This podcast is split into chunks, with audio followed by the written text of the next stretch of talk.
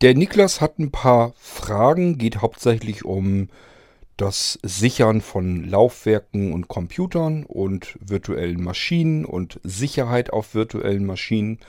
Da hat er ein paar Fragen dazu und die beantworte ich ihm hier natürlich gern. Und der Thorsten hat auch noch eine Antwort, die richtet sich wiederum an Dennis, damit der schneller mit seinem Office-Paket arbeiten kann. Hallo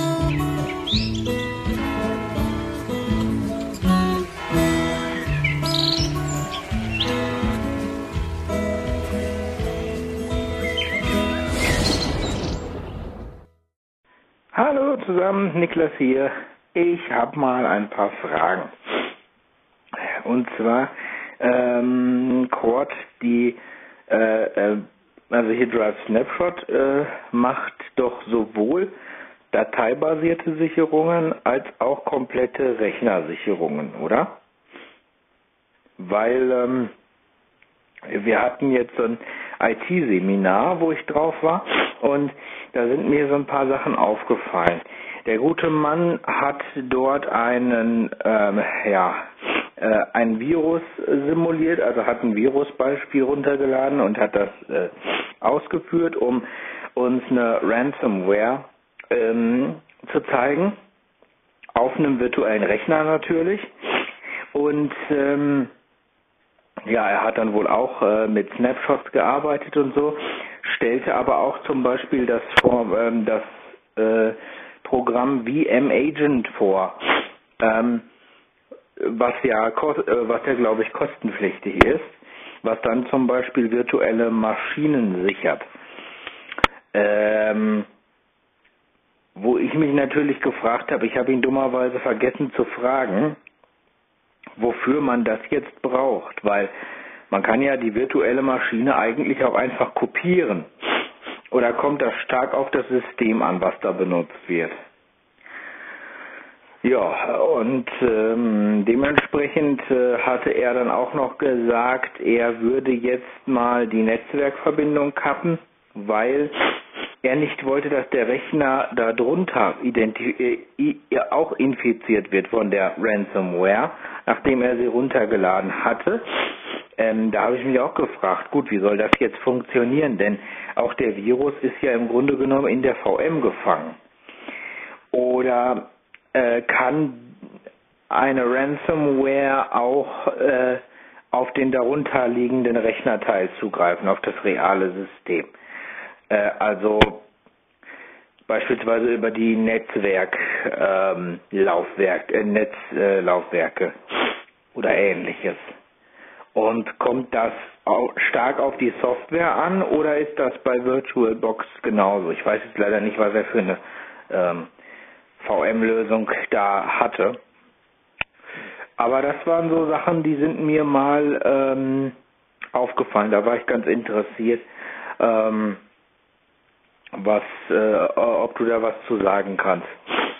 Ja, sonst wurde natürlich auch ähm, eine, äh, ja, eine Sicherung, ein Backup des Systems natürlich als sicherste Geschichte äh, vorgeschlagen gegen solche Virusattacken mit physikalisch abgetrennten Laufwerken, also so wie du das auch gesagt hast.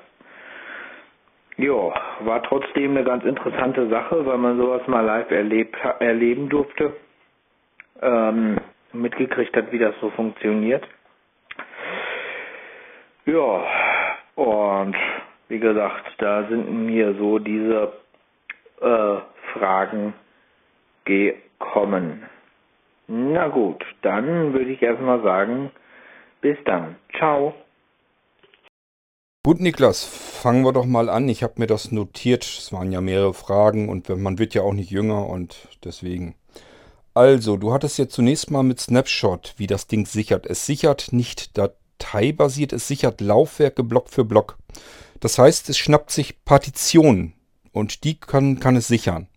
Diese Partitionen müssen nicht unbedingt einen Laufwerksbuchstaben haben. Es ist also nicht so, dass jede Partition grundsätzlich immer, also jedes Laufwerk einen Laufwerksbuchstaben von Windows bekommt, sondern den kann man auch einfach weglassen. Dann ist die Partition trotzdem da. Ähm, bloß man sieht sie so nicht. Man sieht sie im Explorer nicht, kann so vom System aus erstmal nicht so einfach da dran.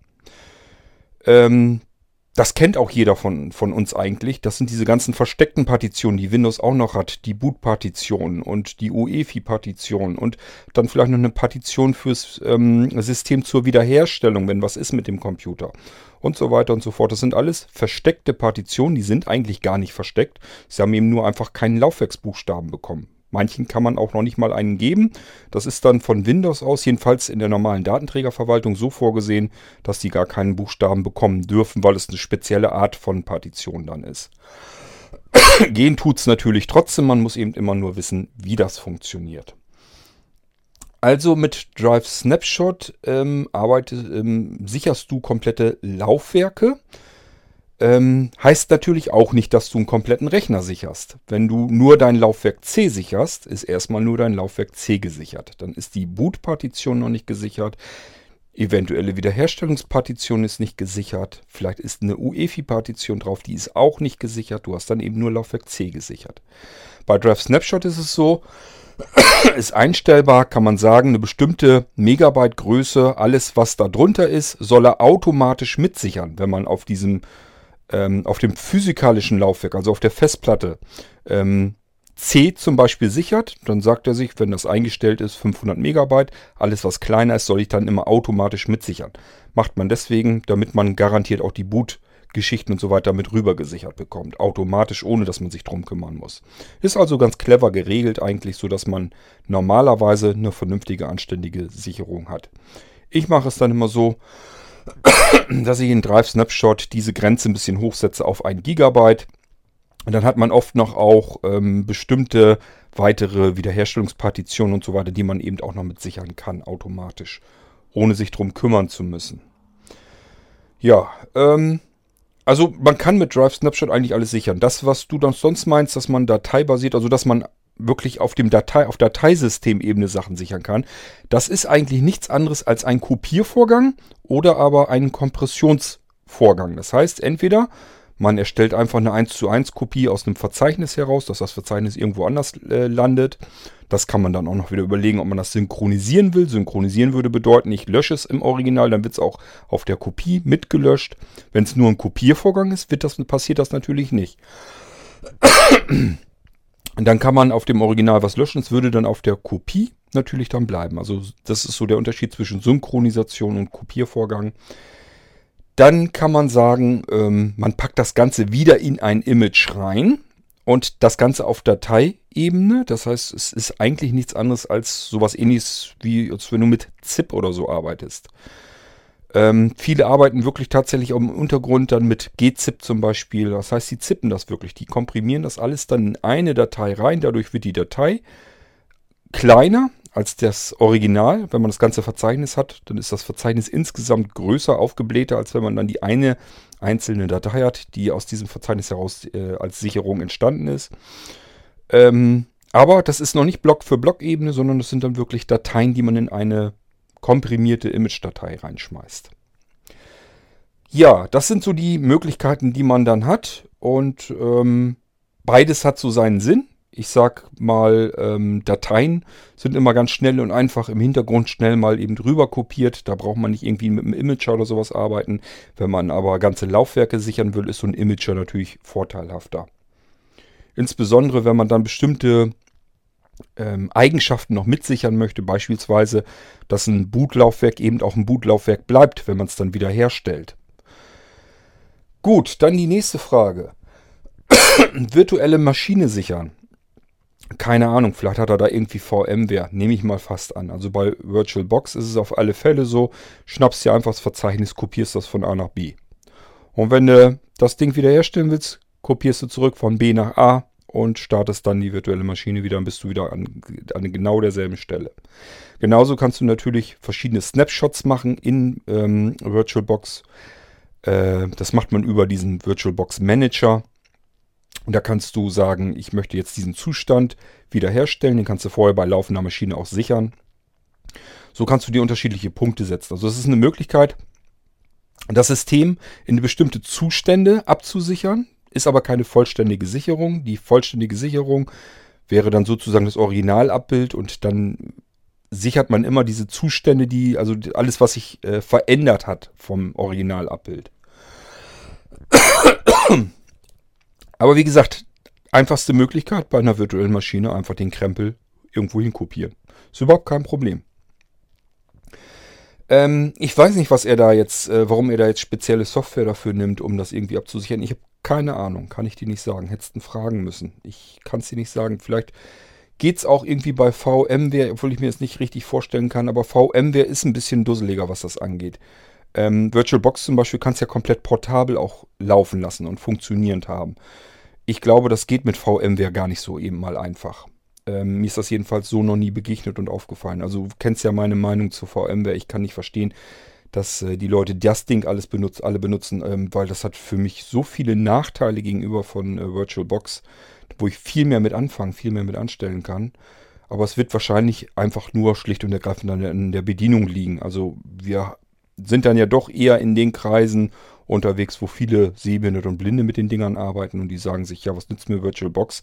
Ich kann es so nicht bedienen. Und ähm, wenn die dann kein Virtual Systems haben, dann müssen die ja wirklich alles komplett über VirtualBox bedienen und das kann ich mir durchaus vorstellen, dass das nervt, wenn man da mit dem Screenreader nicht vernünftig dran kann. Das wird wahrscheinlich der einzige Grund, warum die, Grund sein, warum die sich mit VMware dann herumplagen. Ähm, so, die nächste Geschichte war dann mit Ransomware. Ähm, VM, ja, hast du gesagt, hat er, glaube ich, die, was hast du gesagt, die Netzwerk, das Netzwerk hat er äh, deaktiviert, ne? Kann ich mir gut vorstellen. Das hat aber mit der VM mit der virtuellen Maschine eigentlich nichts zu tun. Es gibt Ransomware, die beschränkt sich nicht auf den Computer, auf das Computersystem, sondern die schnappt sich gleich das komplette Netzwerk. Es gibt ja verschiedene Lücken, Löcher, Sicherheitslöcher, die auch in den Netzwerkprotokollen bekannt geworden sind. Und äh, wenn das nicht äh, aktualisiert wurde, dann sind da diese Löcher noch drin und dann können diese Ransomware, kann dann auch sich quer durchs Netzwerk mogeln. Und deswegen hat er das einfach ähm, gekappt, dass die VM die virtuelle Maschine wirklich in sich komplett abgeschlossen war, dass diese Ransomware nirgendwo mehr hin konnte, auch nicht raus konnte, irgendwie nicht übers Netzwerk und dann hat er das Problem damit beseitigt, indem er einfach gesagt hat, okay, ich kappe ihm jetzt das virtuelle Netzwerkkabel, ziehe ich ihm raus und dann kann diese Ransomware tun und lassen, was sie will. Sie kommt dann aus dieser virtuellen Maschine jedenfalls nicht mehr raus. Hätte ich also auch genauso gemacht. Ähm, ihr dürft euch nicht zu sicher fühlen. Also virtuelle Maschinen sind in sich abgeschlossen, ja, das stimmt. Aber ähm, es gibt eben auch Angriffe über das Netzwerk drüber, die über Netzwerkprotokolle, die da Löcher und so weiter ausnutzen. Und dann hast du das Zeug auch wirklich quer durchs Netzwerk. Das heißt, es spielt auch keine Rolle, ob das reale Systeme sind oder virtuelle Systeme. Im Zweifelsfall ist dann eben alles infiziert. Und äh, ja, dann tobt er sich überall aus. Und deswegen ist es bei solchen Sachen, wenn man eigentlich nur einfach mal eben testen will, ist es mit Sicherheit immer vorteilhaft zu sagen, okay, jetzt nabel ich das Ding komplett ab, dass da gar kein Port mehr nach außen und innen her möglich ist und dann lass ihn wüten und dann kann man sich das angucken. Also ich hätte es genauso gemacht, das hat er also genau richtig gemacht. Ja, und das waren auch schon eigentlich alle deine Fragen, die ich jetzt soweit nach bestem Wissen und Gewissen beantworten konnte. Ich habe jetzt, glaube ich, noch eine Antwort ähm, von dem Thorsten. Das wendete sich, glaube ich, mehr an Dennis. Das hören wir uns jetzt als nächstes an.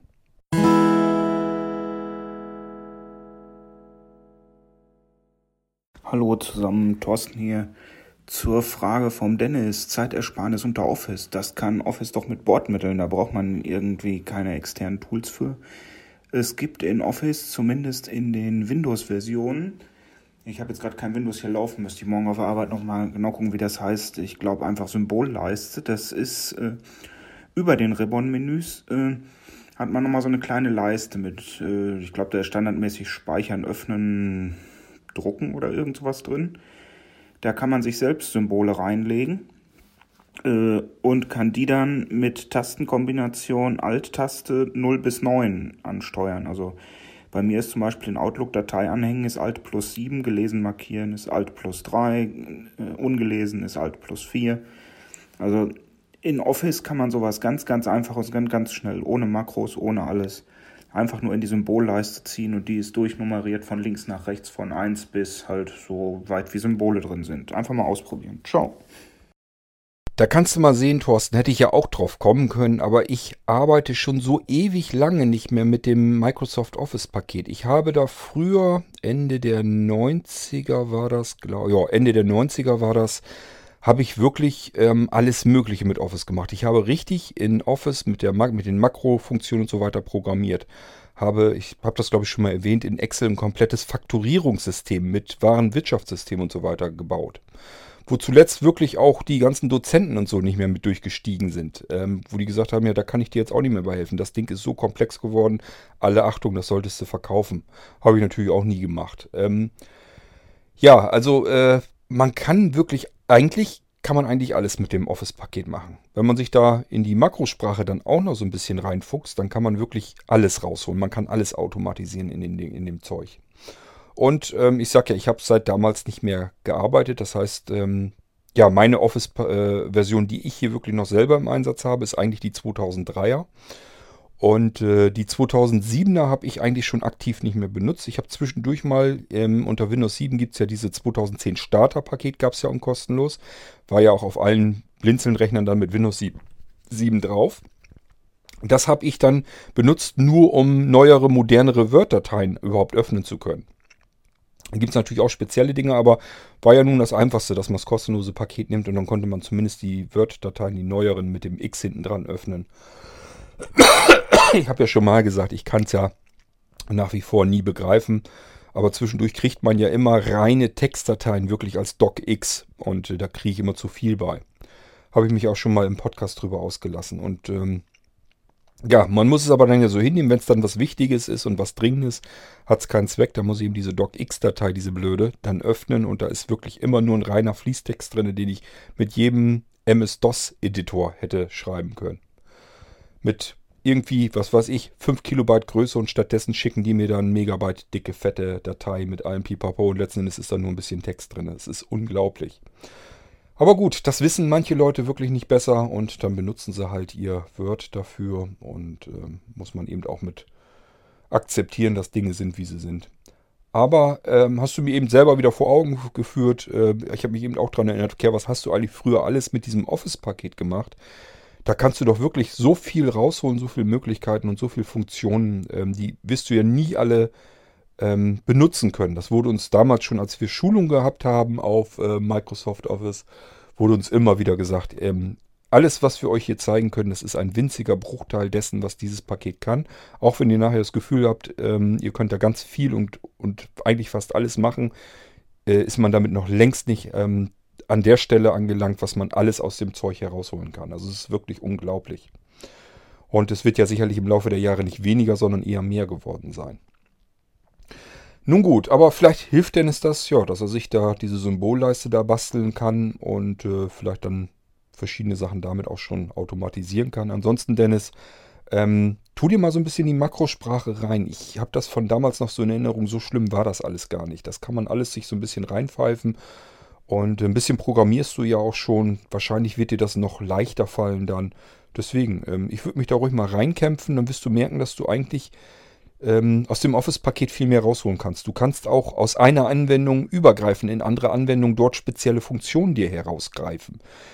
Ähm, das heißt, du wirst auch mit, mit dem Outlook, wirst du dir Funktionen von Excel oder von, von Word herausziehen können und in Outlook wieder mit einbinden können. Keine Ahnung jetzt äh, effektiv, was man damit tun könnte, aber sag mal, wenn du irgendwie Sachen automatisch berechnen lassen willst oder sowas, das könnte dann Excel in dem Moment tun. Also, ähm, ich würde mich damit beschäftigen, Gerade im Office-Paket kannst du eigentlich alles machen. Das ist eigentlich nicht das große Problem. Und das andere, hatte ich dir ja schon gesagt, das war auch das, was dann so gilt, äh, verschiedene Makrosprachen und so weiter. Damit kann man dann auch äh, allerhand automatisieren. Muss man sich natürlich immer auch mit beschäftigen mit dem Ding. Aber machbar ist das.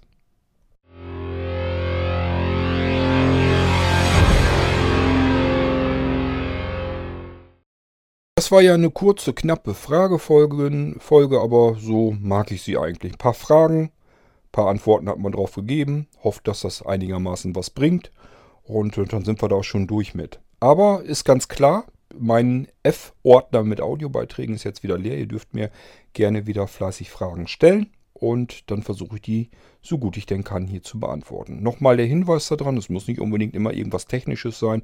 Ihr könnt mich alles fragen, ist dann nur die Frage, ob ich auf alles immer kompetent antworten kann. Aber das äh, ist sowieso immer die Frage, also von daher spielt das Thema eigentlich auch keine Rolle. Also fragt mich ruhig und äh, immer her damit. Ja, und ansonsten würde ich mal sagen, das war es dann mit dieser F-Folge. Wir hören uns sicherlich dann bald wieder. Und bis dahin sag ich mal wieder Tschüss, euer König Kurt.